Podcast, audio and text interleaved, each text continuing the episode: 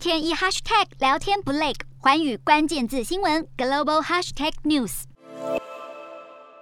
俄罗斯入侵乌克兰带来严重经济危机，乌克兰总理公开要求西方做出巨额金援。乌克兰总理什米加尔表示，希望获得短期和长期金援，除了未来五个月每个月需要折合台币一千五百亿元的贷款作为短期经济援助，他也预估战后重建费折合台币高达十八兆。什米加尔呼吁国际货币基金成员国尽速驰援。世界银行估计，至今乌克兰因战争而导致的有形损失和新台币高达一点八兆，而今年度乌克兰的国民生产总值 GDP 会锐减将近一半。尽管俄罗斯经济受损较轻，但是俄国的 GDP 也预期会减少百分之十一以上。俄罗斯央行总裁纳比乌林娜公开承认，俄国经济受西方制裁重创。俄国民众自从战争开打后，已经从银行提领和台币九千四百八十亿的巨款，大约等于俄罗斯银行业一年的获利。俄国国会正在立法禁止金融机构与外国分享资料，以反制西方的制裁措施。至于俄罗斯的铁杆兄弟白俄罗斯表示即将加入中国银联交易系统。白俄财长谢拉维斯托夫表示，为了降低风险，决定使用包括人民币在内的不同外汇进行交易。其实，白俄罗斯与中国的贸易原本就经常使用人民币结算，使用银联系统可以便利白俄用人民币直接购买中国商品。在西方制裁下，不但俄国经济惨遭打击，因亲俄而遭受连带制裁的白俄罗斯，能不能透过中国贸易走出一条活路，有待观察。